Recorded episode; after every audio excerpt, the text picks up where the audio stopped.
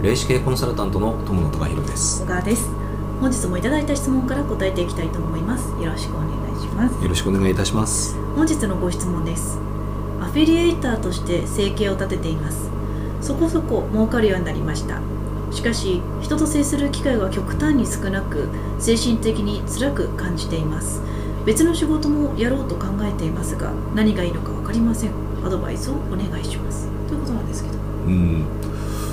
ですねアフィリエーターってあのお仕事はですねあの確かに人となかなかの接する機会というのがなくなりますので、えーと、例えばの社交的な方であればあるほど苦しくなってくるのかなというふうにはやっぱり思いますね。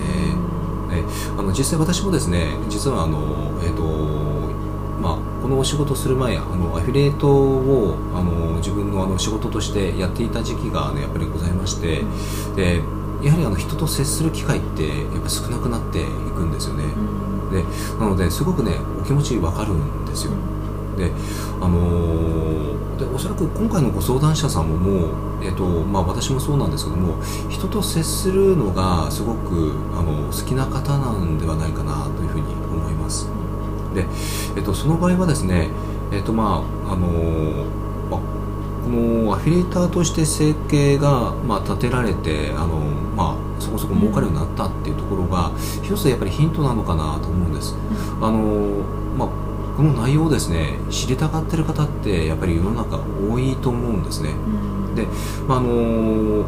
何かすぐにでもなくてもいいとは思うんですけどもあの徐々にですね例えばそういったの情報発信をしてまあ、自分があのこういうやり方をしてるとかであの人と接することがあのおそらく好きだと思うんで実際にあの対面形式のセミナーとか講座とかを開かれるのがいいんではないかなというふうにやはり思います。でえっとあの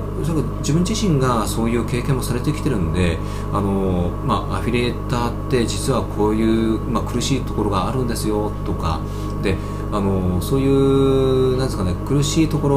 も分かってるからこそなんかそういう人に対して、えー、なんか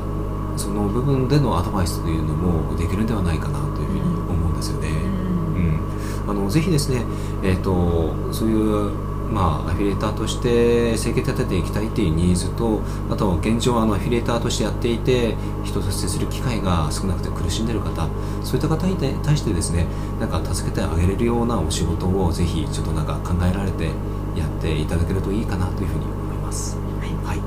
本日のご質問に対するお答えは以上です。ありがとうございました。ありがとうございました。